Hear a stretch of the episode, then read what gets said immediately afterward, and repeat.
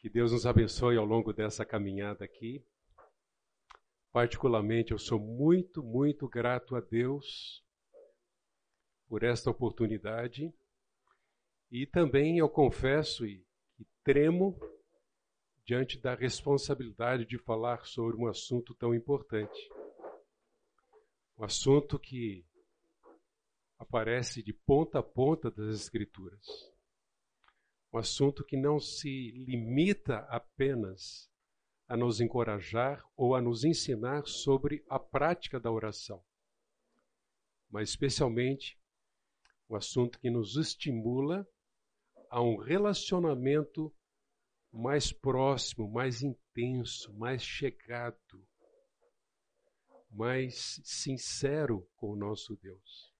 Então eu tremo diante dessa responsabilidade e não gostaria que esse nosso assunto, esse nosso curso, pudesse simplesmente trazer constrangimento ao percebermos que estamos aquém, como filhos de Deus, como igreja do Senhor Jesus Cristo, aquém das expectativas que Deus tem para nós na nossa devoção à oração, mas que sirva de estímulo para que o seu relacionamento, para que o meu relacionamento com Deus seja mais intenso, mais pleno, mais cotidiano, minuto a minuto. O Ministério de Oração da Igreja Fonte tem promovido vários eventos e iniciativas com o propósito de nos levar, eu diria que, a uma cultura de oração. Alguns eventos são promovidos, classes como esta também são desenvolvidas e promovidas e oferecidas, mas de fato o que nós esperamos é estimular cada um de vocês para que, ah, quem sabe, sejamos uma igreja que, ao mesmo tempo, seja reconhecida e continue sendo reconhecida pela seriedade com que trata as Escrituras e procura expor as Escrituras com fidelidade e profundidade, seja também uma igreja reconhecida como uma igreja que ora, uma igreja que se relaciona com Deus, uma igreja que desfruta do caráter de Deus pela sua intimidade através da oração. Eu não serei o único aqui, mas nós seguiremos nesta ordem Hoje trataremos sobre a necessidade e a grandiosidade de oração. No próximo domingo, o Carlos nos ministrará sobre compreendendo a oração. Depois, o Fernando, aprendendo a orar. O Vladimir vai ensinar em duas oportunidades, dois domingos, sobre a oração das orações. O Natanael sobre a oração e a meditação. E ainda o Osébio a reverência na oração e, por fim, mais uma aula do Carlos sobre por que não oramos mais. Vocês vão perceber que há uma preocupação tanto teológica, para que a nossa teologia sobre oração seja bíblica. Ainda ontem conversávamos com eu e Nayá, com um representante vendedor de uma loja. Ele falava da sua experiência cristã ele vem de um meio pentecostal, na verdade, ele é batista, mas atualmente está por alguma conveniência. E diariamente eles oram em família, a sua filhinha de seis anos ora, e ele disse: a oração dela está cada vez mais pentecostal, porque ela pede por libertação, por resposta imediata. Falei, que preciosidade, a espontaneidade de uma criança que fala com Deus, da sua simplicidade, a maneira em que foi ensinada, em que aprendeu. É. Quão importante é desde cedo nós ensinarmos também os nossos filhos para que as suas orações sejam bíblicas. Eles entendam o que é a oração, muito além da oração reza, da oração repetida, da oração do Pai Nosso. Então, meus queridos, nós oramos e contamos com a assiduidade de cada um de vocês ao longo desse curso. O nosso objetivo é este: levar cada um de vocês a ter uma perspectiva teológica bíblica sobre a soberania de Deus e como ele intervém na nossa história pessoal, sendo a oração um dos meios da graça que aperfeiçoa a nossa caminhada, compreendendo os benefícios de uma vida compartilhada com o Senhor Jesus. Vamos orar? Pai, estamos aqui cheios de expectativa, muito mais, Senhor, do que o desejo de participarmos de uma classe, de sermos assíduos da escola bíblica dominical Fonte. Nós queremos te ouvir, queremos te conhecer mais, queremos falar com o Senhor, especialmente apreciar a tua palavra sobre a oração, algo tão importante. Sabemos, ó Deus, que a oração é a resposta que nós damos ao Senhor. Porque o Senhor nos fala, o Senhor falou conosco. Na pessoa de Jesus, através da tua palavra, o Senhor nos fala e ensina-nos a dar uma resposta bíblica correta através da oração. Entregamos a Ti este tempo e não apenas esta aula, mas todo o curso, bem como, Deus, coloco a minha vida nas Tuas mãos, a vida de cada um dos meus colegas, estarão aqui também ensinando. Abençoa-nos aqui, ó Deus, nós te pedimos. No nome de Jesus. Amém. Bem, o meu assunto aqui com vocês é este: a necessidade, a grandiosidade da oração. A dificuldade que eu tive em preparar esse curso, que há tanta coisa para ser dita, além disso, a preocupação de não invadir a aula do Carlos, a aula do Fernando enfim, mas será impossível nós não avançarmos assuntos aí, mas certamente Deus vai usar isso para nos ensinar. Como eu creio, a oração é a resposta que damos a Deus. Oração é relacionamento com o Senhor. Então não é liturgia, não é forma, não é ambiente ou espaço, momento. A retórica, não há relevância nisso. Também não é religiosidade. E eu sei que todos nós, ao longo da nossa história cristã, nós acabamos criando determinados hábitos em relação à oração que nem sempre são bons hábitos.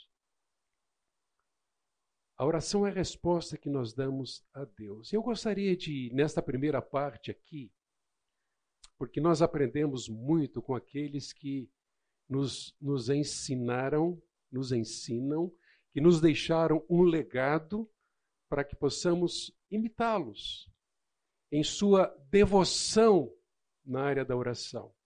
O quanto eles inspiraram pessoas, marcaram a história da igreja e também pode nos ensinar hoje pelo seu exemplo.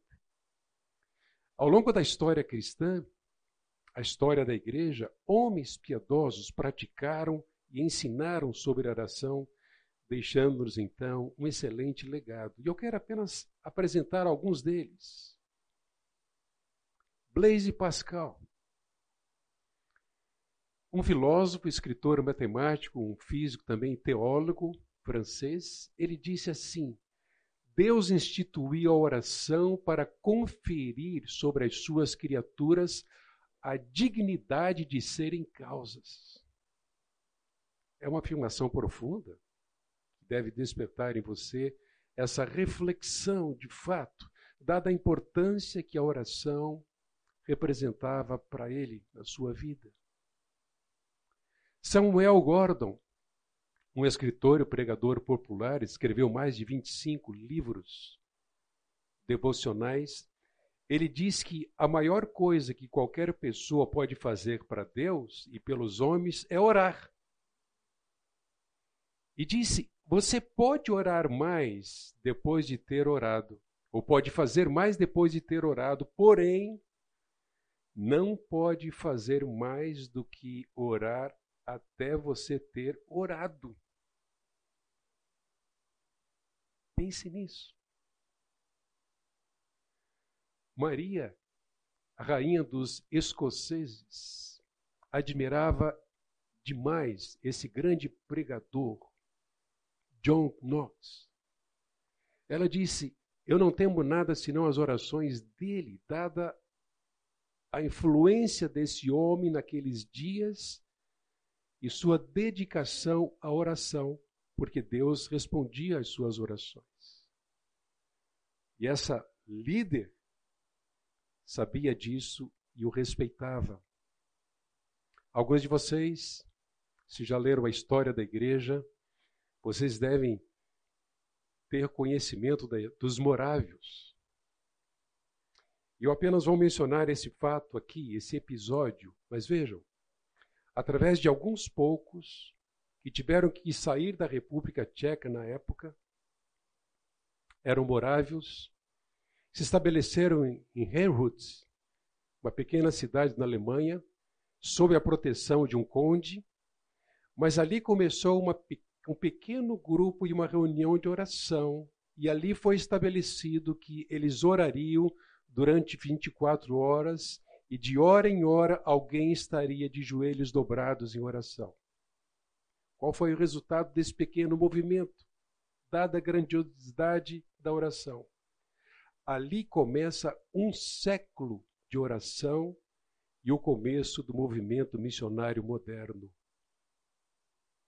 Influenciado pela oração. Alguns dizem que foi John Wesley que começou o movimento missionário, a história de missões, mas muito antes. Um grupo de pessoas orando de hora em hora, iniciando um século de oração, e houve um grande despertamento.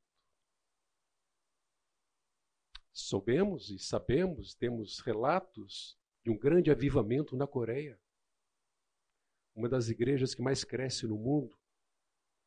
A oração teve e continua a ter um papel fundamental na prosperidade da igreja ali naquele país asiático. Coreanos foram marcados pelos cultos de oração logo cedo de manhã, diariamente. Peter Wagner escreve, pesquisa muito acerca de implantação de igrejas. Ele afirma que os pastores coreanos oram pelo menos uma hora por dia. E Deus tem feito a sua igreja crescer, se multiplicar, porque aqueles irmãos nossos, antes de mais nada, no começo do dia, eles se reúnem para orar. Vejo alguns poucos relatos e esses relatos, na verdade, me encorajam. Encorajam vocês, mas também, ao olharmos para esses homens, podemos ficar um tanto corados, envergonhados ou acanhados por não estarmos ou não termos, ou não estarmos levando tão a sério a oração. Mas esse não é o objetivo aqui, deixar alguém corado.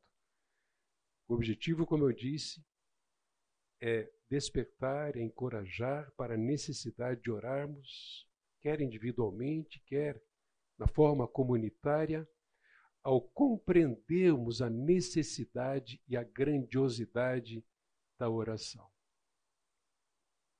Martinho Lutero, mais um exemplo. Foi ele quem disse: Eu tenho tanto para fazer que preciso passar as primeiras horas em oração. Meu Deus! que, que nós fazemos? Quanto mais cheia a nossa agenda, tentamos cumprir a agenda. Não temos tempo para orar. Meia hora, uma hora, três horas. Esse grande homem nos ensina. Muito bem. O que dizer e o que pensar sobre a necessidade de oração? Você acha que precisa orar mais? Não precisa levantar a mão, não. Eu acho que você, a sua resposta é sim. Essa é a minha resposta. Eu preciso orar mais. Preciso dedicar mais à oração. Eu não estou a considerar aqui as reuniões diárias de oração online às sete, das sete às sete e meia da manhã. Eu não estou pensando aqui nos nossos programas de oração que desenvolvemos a cada nove domingos, no momento de oração nos cultos e tantas outras atividades. Eu estou pensando numa vida de oração. E não se limita a espaço, horário, período, forma. Posso estar no meu carro, na minha casa, trabalhando ou não. Manter uma atitude de oração. Se a oração é a resposta que damos a Deus, isso significa que orar é estarmos alinhados à Sua palavra. E eu quero inicialmente aqui apresentar aquilo que o Senhor Jesus espera de nós. Do Oswaldo, do Pepe, da Lil, da Soraya, de cada um de nós, o que é que o Senhor Jesus espera de nós? Se de fato entendemos que a oração é a resposta que nós damos a Ele, opa, eu preciso entender o que, que Ele espera de mim. Relembrando, Jesus nos ensina muito em Mateus sobre a oração. Nessa ocasião, ele disse aos discípulos: E quando vocês orarem, ele está tratando aqui da prática piedosa da oração. Ele disse: Não devemos orar para sermos vistos. O comprometimento da motivação aí, ou a falta de uma motivação correta para a oração, não é para sermos vistos. Mas ele diz e quando vocês orarem, ele está considerando o seu relacionamento, o meu relacionamento, o nosso relacionamento com Deus. Um pouco mais adiante, no versículo 6, ele vai dizer: Mas quando você orar, o que, que ele está ensinando aqui? Qual é o contexto? Ele vai dizer: entra no teu quarto, fecha a porta, e ora ao Pai que está em secreto, que te vê em secreto. Timothy Keller, ele faz uma afirmação muito interessante sobre esse texto aqui, ao dizer que o teste infalível da integridade é a vida de oração privada. É aí é nesse momento, é nessa situação que de fato eu revelo se eu tenho dado resposta a Deus ou não, ao que Ele me fala. É na intimidade do meu quarto, do meu coração. Obviamente, ele usa essa figura aqui, mas para falar do lugar recluso, em segredo, em secreto. Você e Deus, eu e Deus. No versículo 7, ensinando sobre oração, ele disse que eles não deveriam ser como os gentios, por quê? Porque gentios pensavam que pelo muito falar seriam ouvidos. Nós, cristãos evangélicos batistas, Ninguém se refere a nós ou a nossa prática de oração como se nós usássemos rezas. Né? Como os católicos usam e outros grupos usam, porque entendem que pela repetição eles farão Deus os ouvir. Não. Mas nós não podemos orar simplesmente achando que há um efeito mágico pelo simples fato de pronunciarmos a oração do Pai Nosso? Ou mesmo à mesa, às refeições. Obrigado pelo pão de cada dia, em nome de Jesus, amém. Não pode sair e soltar algo frio, impensado, sem que tenha saído do coração, sem dúvida. Jesus disse então: E quando vocês orarem? Ele não está propondo que eles orem, ele, ele entende que eles orariam, que eles responderiam, dariam resposta a Deus através da oração, fazendo assim. Olha só, versículo 9, do capítulo 6 de Mateus. Vocês orem assim, Pai nosso que estás no céu, não orar como os gentios, não usar vãs repetições.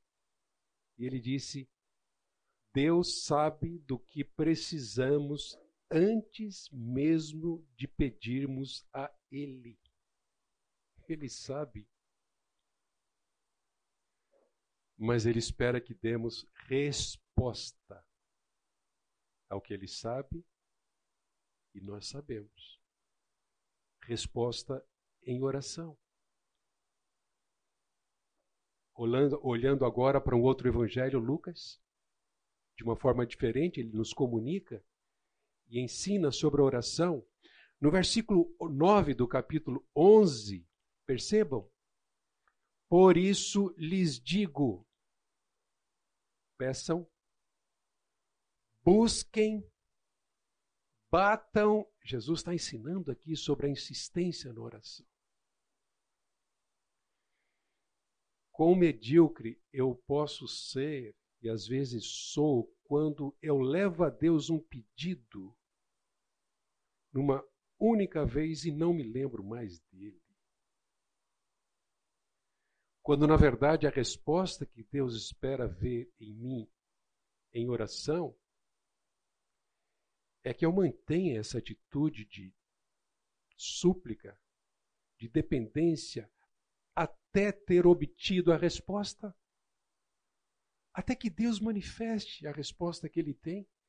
Ele sempre responde aos seus filhos. Então Jesus aqui nos ensina: peçam, busquem, insistam na oração. E mais um verso apenas, Olha só, Lucas capítulo 18, versículo 1. Então Jesus contou uma parábola aos seus discípulos. Lembram-se dessa parábola?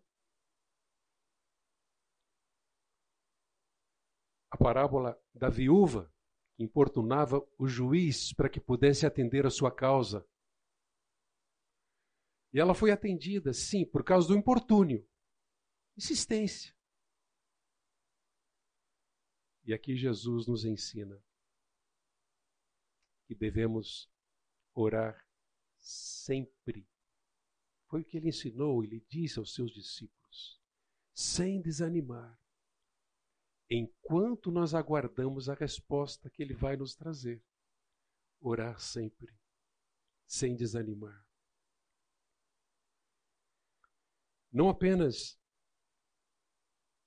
estes ensinos a nós, e vejam, eles são claríssimos. Eu penso que a simplicidade com que a Bíblia apresenta ou trata a oração é, pode, às vezes, nos desencorajar exatamente por ser algo tão simples. Mas o próprio desencorajamento pode representar que nós não estamos entendendo que a oração é a resposta que nós damos a Deus. Não é uma prática religiosa. Isso envolve toda a minha vida, o dia todo. Quer eu esteja sozinho, com a minha esposa em casa, com vocês, meus irmãos, na igreja, é o tempo todo. Então vejam a importância que Jesus dava à oração. Ao considerarmos tanto o que ele deseja de nós em relação à oração e a sua prática de oração, meus irmãos, que Deus provoque em nós essa compreensão clara de que precisamos orar. Precisamos. Então vejam, no seu batismo, lembram-se, após o seu batismo, a Bíblia diz, no capítulo 3, versículo 21 de Lucas, que enquanto Jesus orava, o céu se abriu e o Espírito desceu sobre ele em forma de pomba, dizendo: Este é o meu filho amado, em quem me comprazo, em quem tenho o meu prazer. Enquanto ele orava, o Espírito se manifestou. No versículo 12 do capítulo 6, em outra situação, numa outra circunstância, outro momento da sua vida e ministério, a Bíblia diz que ele retirou-se, foi para um lugar de retiro, retirou-se para orar no monte.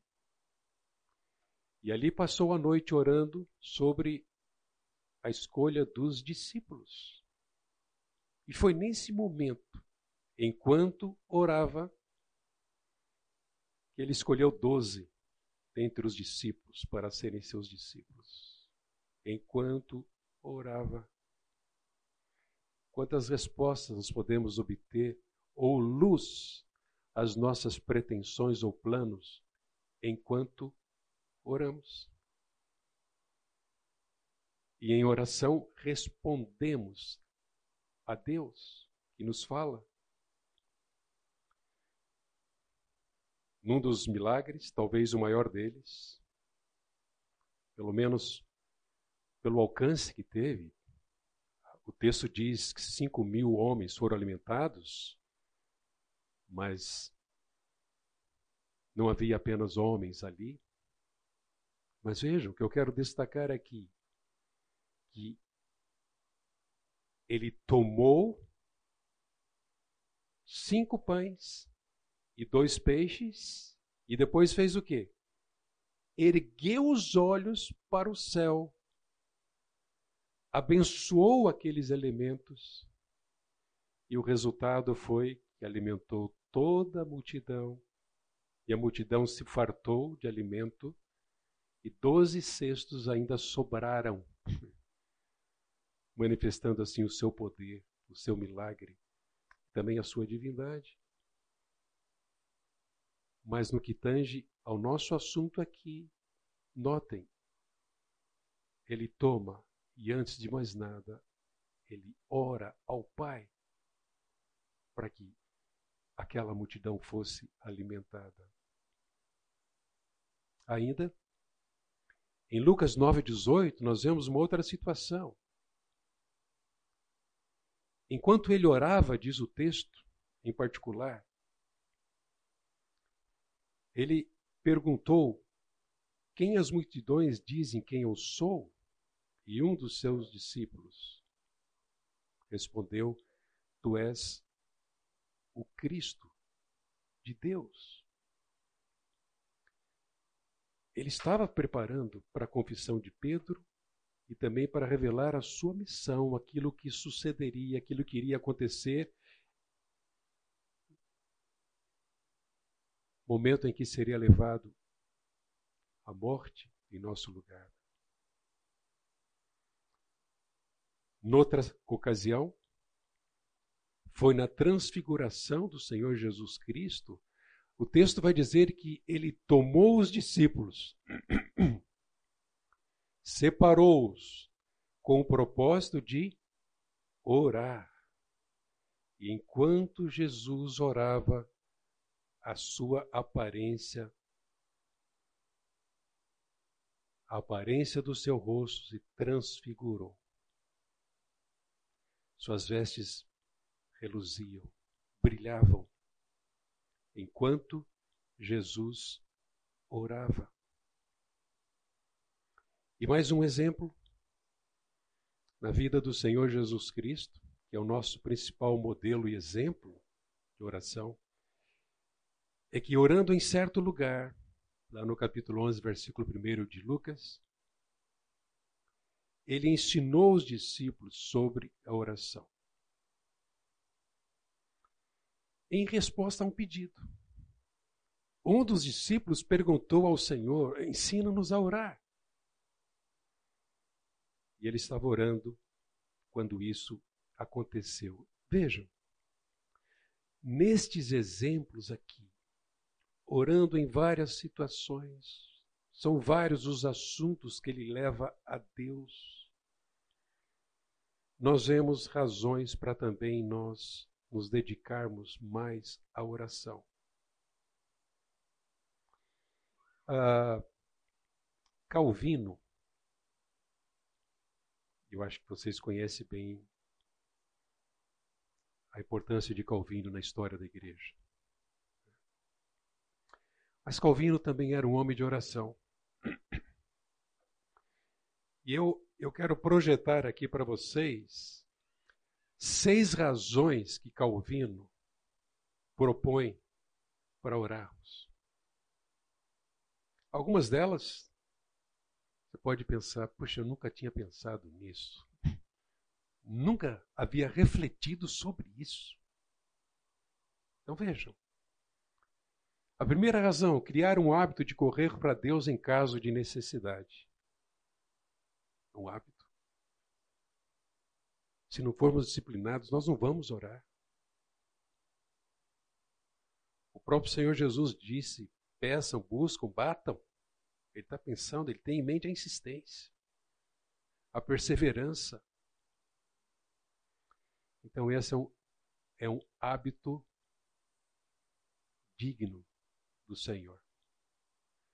Porque é a resposta que nós damos a Deus. Segundo, ele disse: fazer de Deus o nosso testemunho enquanto aprendemos a colocar todas as necessidades diante dele.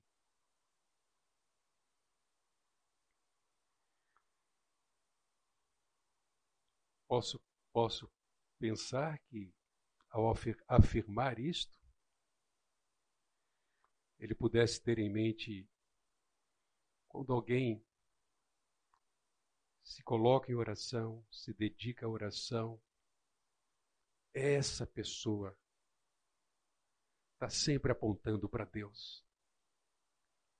Não apenas porque revela dependência, mas porque o considera, e em toda a sua vida, qualquer que seja o assunto, antes de mais nada, ele procura dar resposta a Deus em oração. Mas olhem só a terceira. Ficar preparado para receber seus benefícios com gratidão. Se eu não oro, se eu não busco, se eu não peço, se eu não levo a Deus todas as coisas, se eu não dou resposta a Ele em todas as áreas, em oração, eu não vou ser alguém manifesta gratidão, contentamento.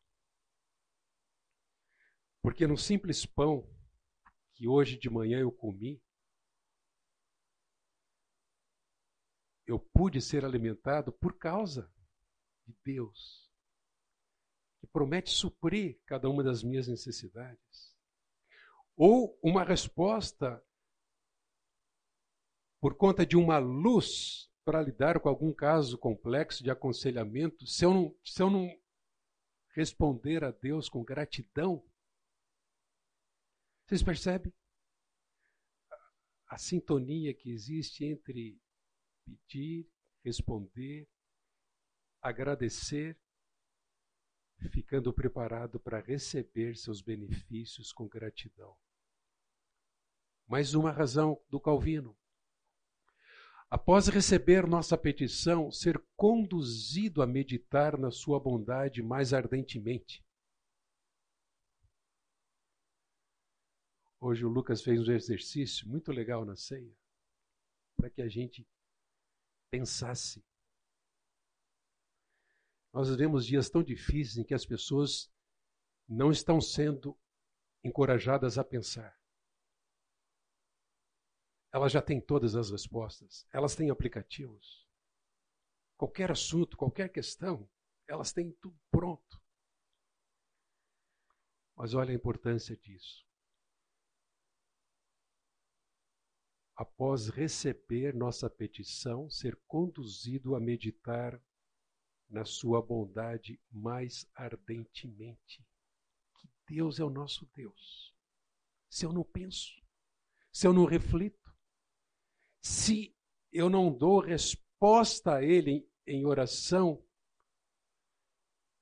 a cada momento, a cada instante, por todas as coisas, como é que eu vou refletir sobre a Sua bondade? Ele ainda disse e uma das razões para orarmos é abraçar com maior alegria as coisas que reconhecemos ter recebido pela oração. Ah, meu Deus! Como podemos valorizar as coisas reconhecendo-as como dádiva do nosso bom e grandioso Deus. Foi Deus, foi Deus. Se não fosse o Senhor, até aqui nos ajudou o Senhor.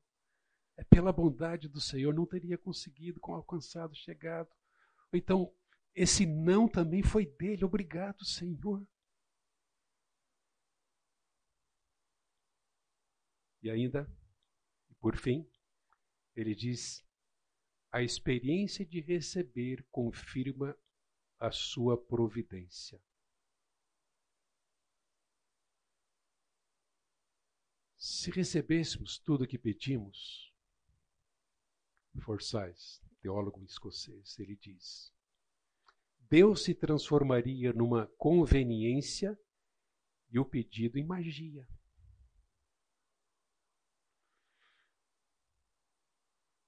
Deus nos ajude para que os nossos cursos, nas nossas classes, procurando transmitir as Escrituras e uma teologia bíblica, a gente consiga ajudar aqueles que vêm de tantos lugares, mas que têm alguma compreensão não alinhada com a teologia bíblica da oração. Deus se transformaria numa conveniência e o pedido em magia. Senhor, nos livra disso. Isso não é oração. Não é a resposta que o Senhor espera ver em nós em oração. Então vejam, toda oração consiste em responder a Deus. É Ele quem nos fala primeiro Ouvir sempre precede o pedir. E se eu não leio a Bíblia? E se eu não estudo a Bíblia, como é que fica isso? O que, que eu vou pedir?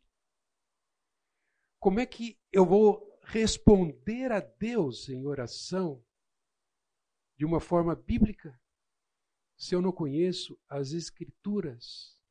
Queridos, quanto mais claro é o nosso entendimento de Deus, melhores as nossas orações. Quanto mais claro, melhor. Não vou dizer abobrinha. Eu não vou pedir o que Deus não vai me dar.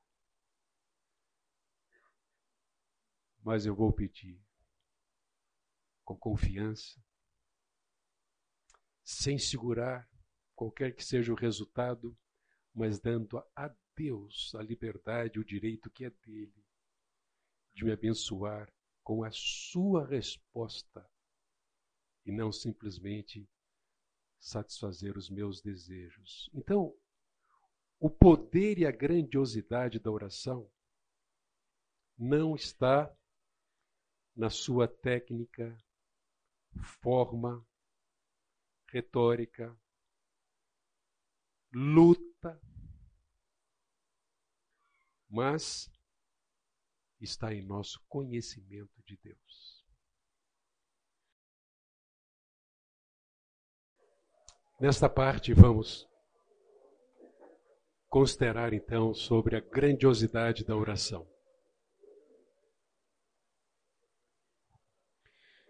Bom, a grandiosidade da oração é uma extensão da grandiosidade da glória do nosso Deus na nossa vida. Isso nós podemos facilmente conferir através das Escrituras. E para, de fato, contemplarmos e apreciarmos essa grandiosidade, eu quero trazer também alguns exemplos de personagens bíblicos.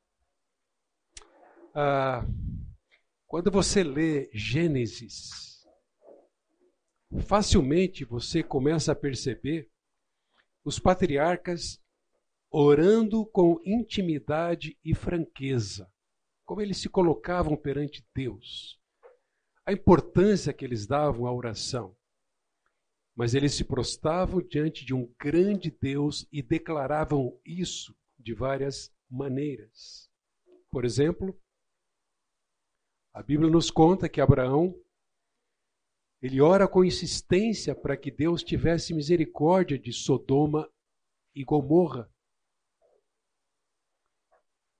Ele reconhece a grandeza de Deus. Ele sabe que Deus poderia intervir. E a sua oração é levada a Deus a partir do seu conhecimento de Deus. Moisés a gente aprende a história de Moisés desde criança, na classe de escola bíblica. Né? Mas vejam, Moisés ora pela libertação de Israel do Egito. Um homem, um patriarca, a sua história nos inspira, nos fala muito, mas talvez nem tivéssemos atentado, né, ou nem atentemos tanto para a vida de oração de Moisés. E como que as suas orações elas eram respostas à grandiosidade de Deus. Samuel, quando ele disse ao povo: Longe de mim que eu peque contra o Senhor, deixando de orar por vocês. Somente quem tem uma grande percepção que reconhece a grandiosidade de oração, pode dizer isto. Eu vou pecar deixando de orar? Samuel conhecia muito bem o seu Deus e respondia em oração de forma proporcional à grandiosidade de Deus. Davi, a Bíblia nos fala muito sobre Davi em várias situações. Mas quando olhamos para os Salmos, nós vamos perceber que Davi compôs grande parte do saltério com muitos apelos, como este que nós temos aqui no Salmo 65, 2. A ti que responde às orações. Ele conhecia Deus e dava resposta a Deus em oração, reconhecendo a sua grandiosidade porque sabia que Deus respondia às orações. Se a gente ora sem saber ou tem plena consciência que Deus responde, a nossa oração vai ser limitada, não condizente. E, obviamente, ela não será uma resposta bíblica a Deus em oração. Salomão, ele dedica o templo que havia construído ao Senhor com uma magnífica oração. Aliás, eu vou pedir que alguém leia 1 Reis 8, 42. Abra sua Bíblia lá e leia para a gente esse texto. 1 Reis 8, 42.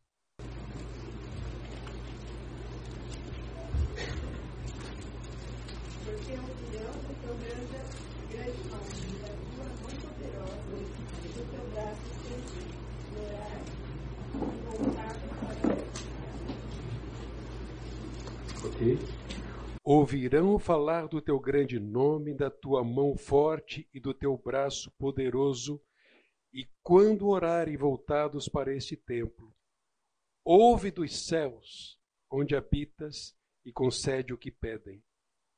Assim todos os povos da terra conhecerão teu nome e te temerão, como faz teu povo Israel. Também saberão que neste templo que construí teu nome é honrado. Um templo para adoração, um templo para a oração do povo de Deus. E esse era o principal pedido de Salomão.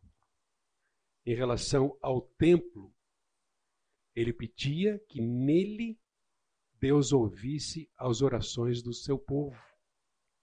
Jonas, outra historinha gostosa.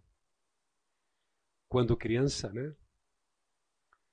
O homem que foi engolido pelo grande peixe, que não era a baleia. Mas o que, o que nos impressiona aqui é que praticamente o livro de Jonas é um grande, em grande parte, é um registro de orações, não somente dentro do peixe, mas ele clama ao Senhor e em seu clamor para que Deus o atenda, não só clamando, não só clamando por misericórdia, ele revela o conhecimento que ele tem de Deus.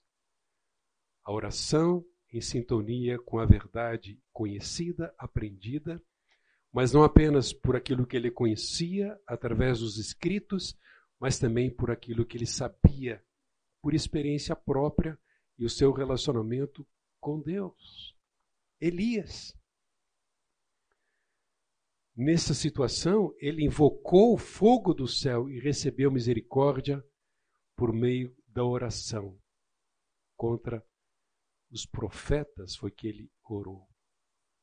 Eliseu salvou a vida de um menino e também de uma cidade inteira do cerco através da oração.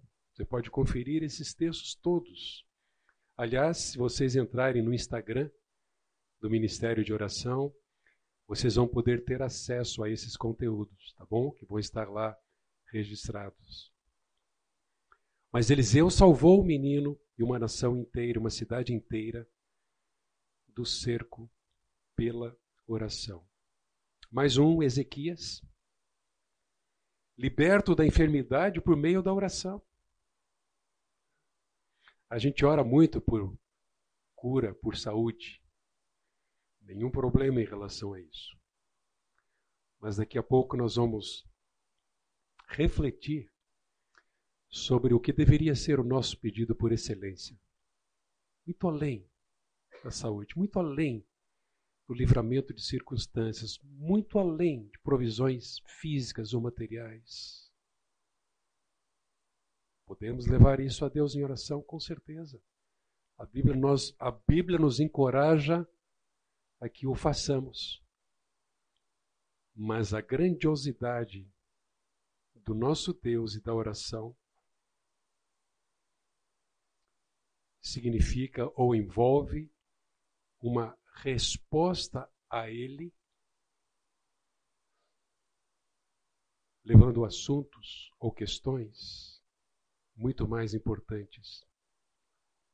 Mais um exemplo, e último, Abacuque. Gosto muito de ler esse livro, de refletir sobre a experiência de Abacuque. Mas Abacuque esperou em oração pelas respostas de Deus a todas as suas questões. Foi ele quem disse: ainda que a oliveira não produz o seu fruto, as ovelhas tenham sido arrebatadas do curral. Eu me alegro no Senhor, tal era a sua confiança em Deus. E assim ele respondia a Deus em oração. Alguns poucos exemplos, mas para dizer o seguinte: que deixar de orar ou não orar, de certa forma, é não tratar Deus como Deus. Se somos dele, se estamos aqui com o propósito, se de fato a nossa vida não é nossa vida, é dele, em Cristo Jesus. Deixar de orar ou não orar é não tratar Deus como Deus. Como disse Keller, a oração nada mais é que um reconhecimento da grandiosidade de Deus. E as nossas orações, ouçam bem, as nossas orações devem priorizar o que de mais importante Deus quer nos dar. Mas o que seria isso? O que é que de mais importante Deus deseja dar a você e a mim, e a nós? Qual é a coisa mais importante que Ele quer nos dar e que devemos considerar em oração que dirigimos a Ele? E aqui eu quero refletir com vocês neste texto, ou nesta oração do apóstolo Paulo. Paulo, sem dúvida, era um homem de oração. Em todas as suas cartas, ele nos ensina muito acerca da oração. Mas em todas as orações de Paulo, nós não vamos encontrar um pedido por alimento, por saúde, por livramento de uma situação, por conforto, ou qualquer outro assunto tão, tão comum para nós, é, considerando as nossas orações. Mas vejam, vamos ler. Por isso também eu tenho ouvido a respeito da fé que vocês têm no Senhor e no amor para com todos os santos. Ele tece elogios aqui. De certa forma, ele está agradecendo a Deus por causa desses crentes e sua vida. Eles tinham uma fé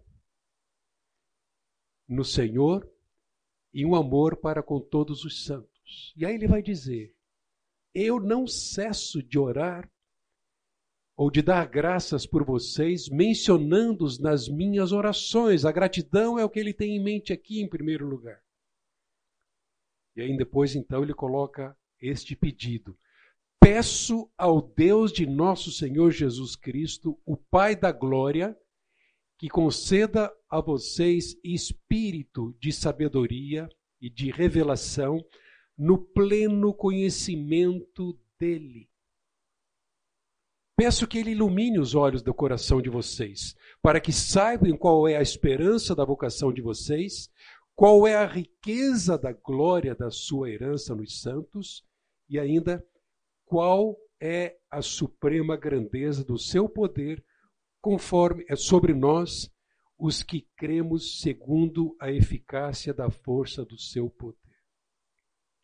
Quando a gente lê um texto como este, um belíssimo parágrafo,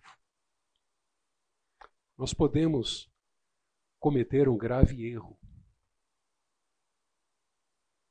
E esse erro seria ler o texto sem atentar para uma importante revelação que ele faz da grandiosidade e importância da oração. Isso está evidente.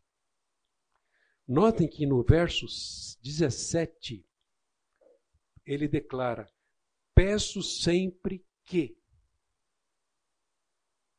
E diz: Vocês venham a conhecê-lo melhor, ou a conhecê-lo plenamente, ou tenho toda a plenitude do conhecimento de Deus.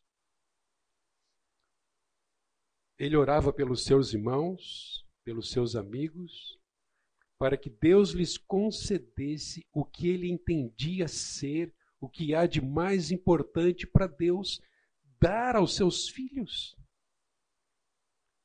o melhor conhecimento de Deus, o conhecimento mais pleno de Deus. Agora, o que significa conhecer melhor a Deus? Se você voltar um pouquinho no capítulo 1, nos primeiros versos, exatamente do verso 1 ao 14 de Efésios 1, você vai notar que ele fala de uma grande bênção que os filhos de Deus possuem, obtiveram, alcançaram. Depois ele continua com essa grande intercessão. Então, uma grande bênção e uma grande intercessão. Louvor, gratidão e súplica. Primeiro ele bendiz. Essa palavra é bem, bem forte, bem presente aqui. Ele bendiz ao Deus por ter nos abençoado em Cristo com toda sorte de bênção. É o que somos, é o que temos. Depois, Paulo ora pedindo que Deus abra o nosso entendimento ou os olhos do nosso coração para compreendermos plenamente essa bênção que nós já obtivemos.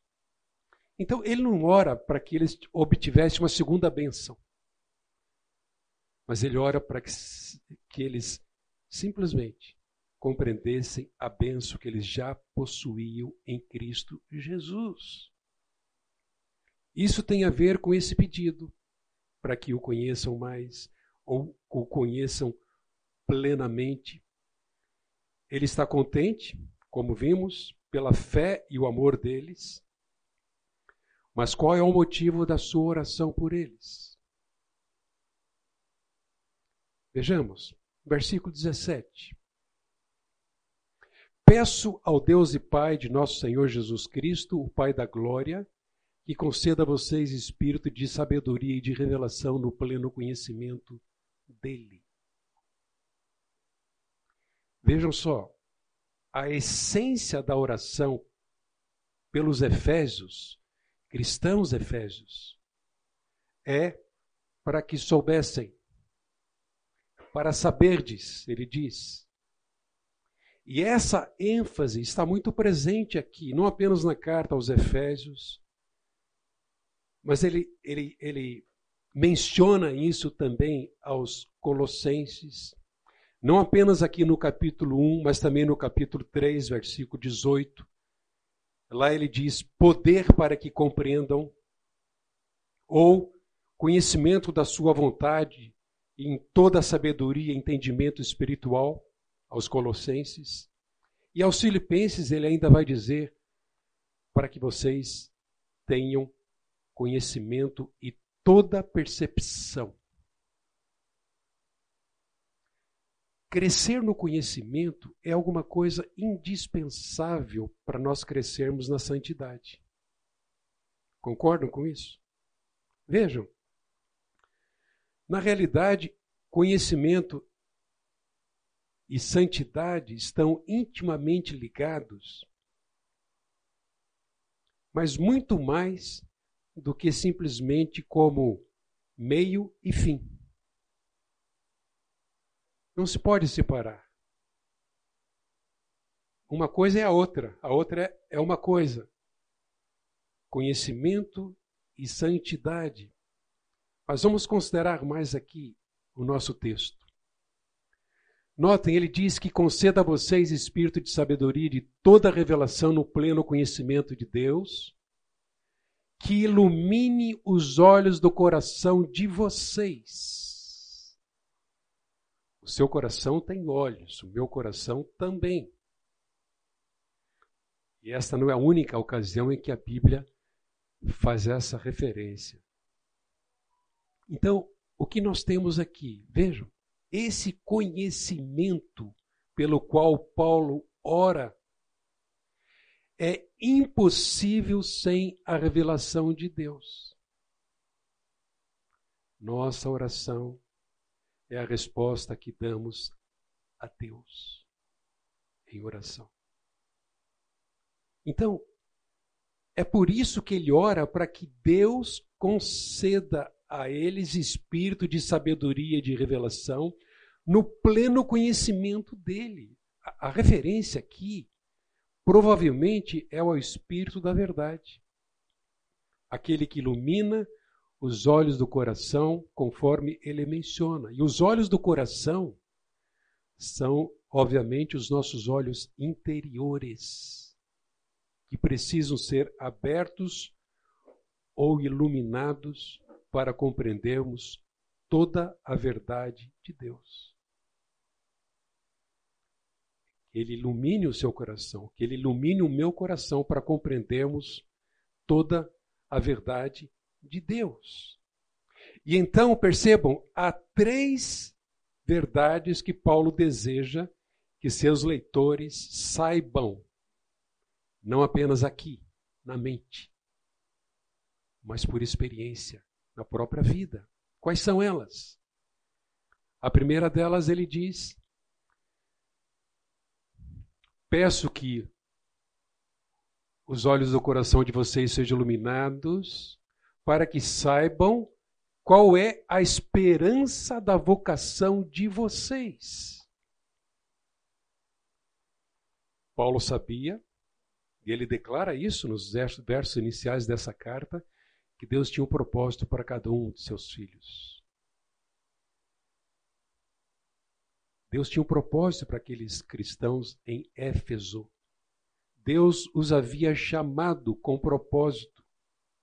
Chamou-os, chamou-nos para sermos de Jesus Cristo e para a santa vocação. Você foi chamado, você foi chamada, todos nós, eu, todos nós fomos chamados para uma santa vocação.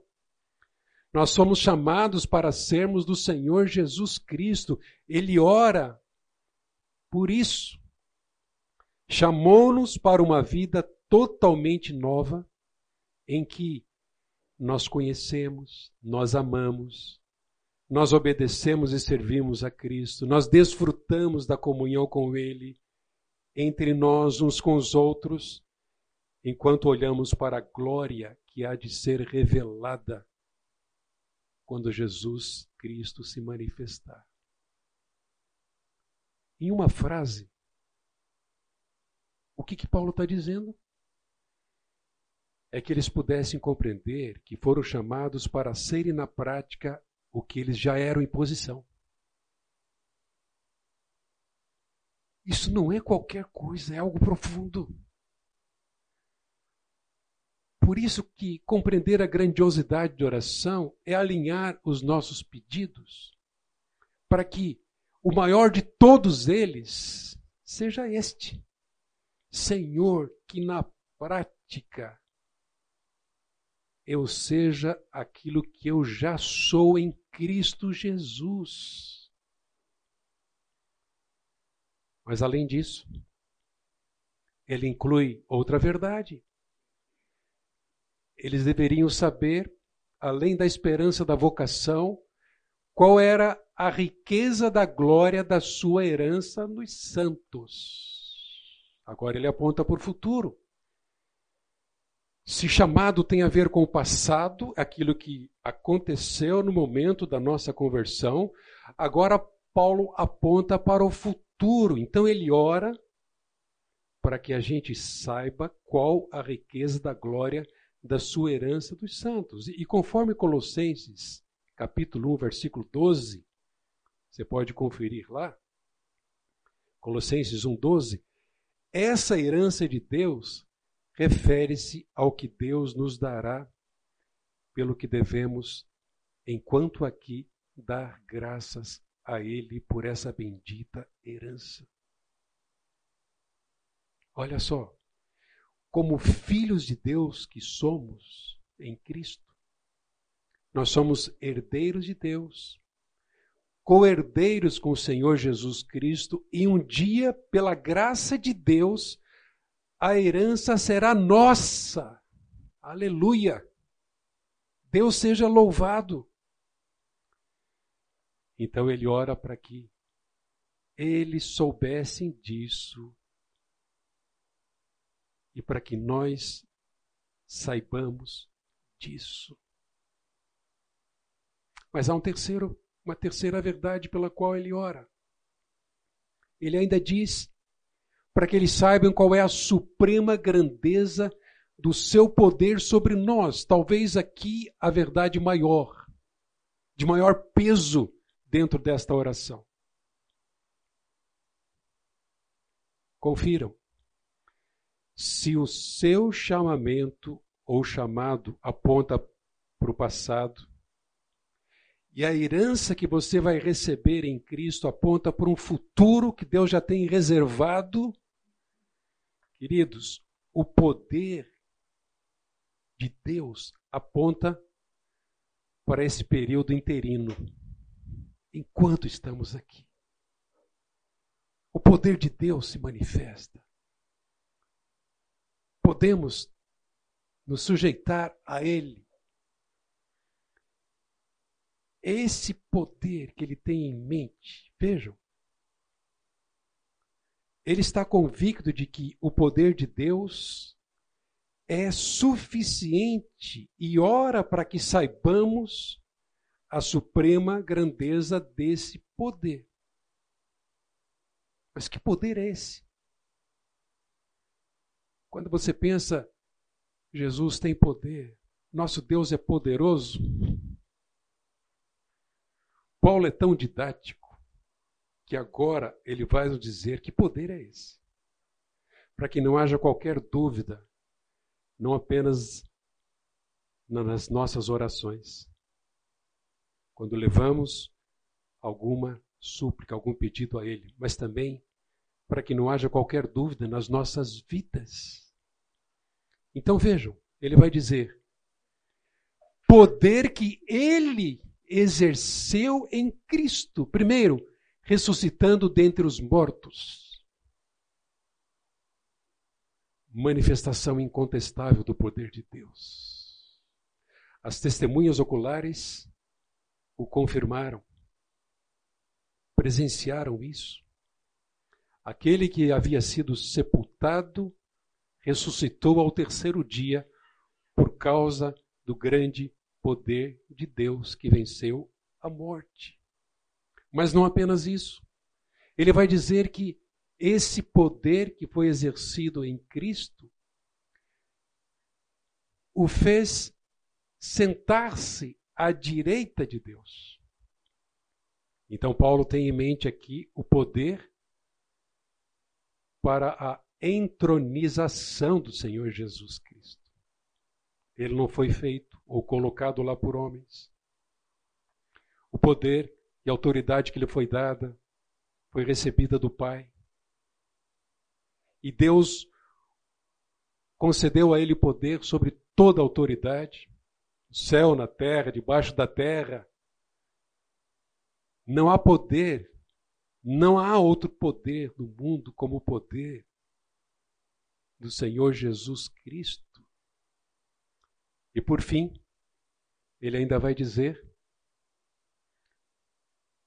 poder que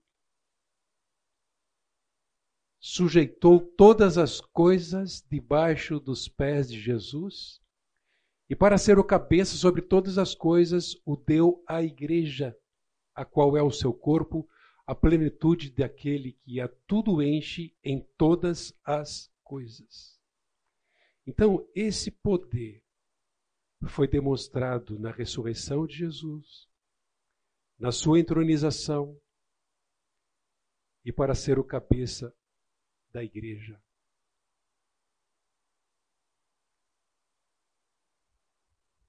Lembram-se? Voltando aqui o slide. Ele ora para que eles pudessem saber qual a suprema grandeza do seu poder sobre nós. Ele não está dizendo aqui. Estude Cristologia para o que você saiba. Não, ele está dizendo: vocês têm que ser o que já são.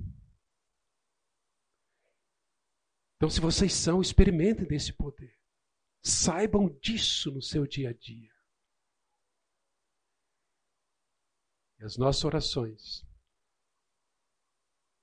reconhecerão a grandiosidade da oração à medida em que nós considerarmos na prática, na nossa experiência, a razão do nosso chamado, obra dele, não tivemos qualquer mérito. A certeza da herança que vamos receber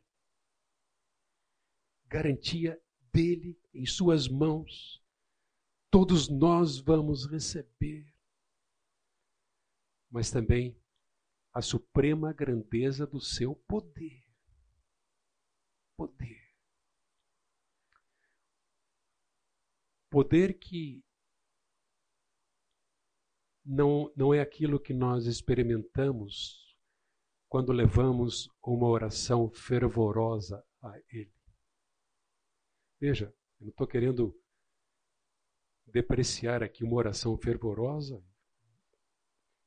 Há tantos pensamentos sobre isso.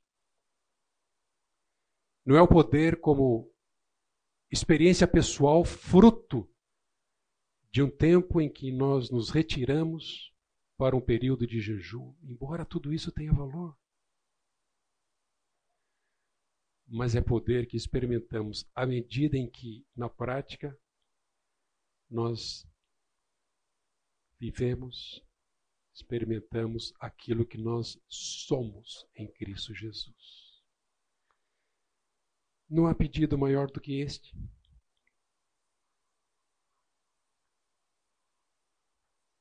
Esse foi o poder demonstrado na ressurreição, na entronização e na glorificação do Senhor Jesus Cristo.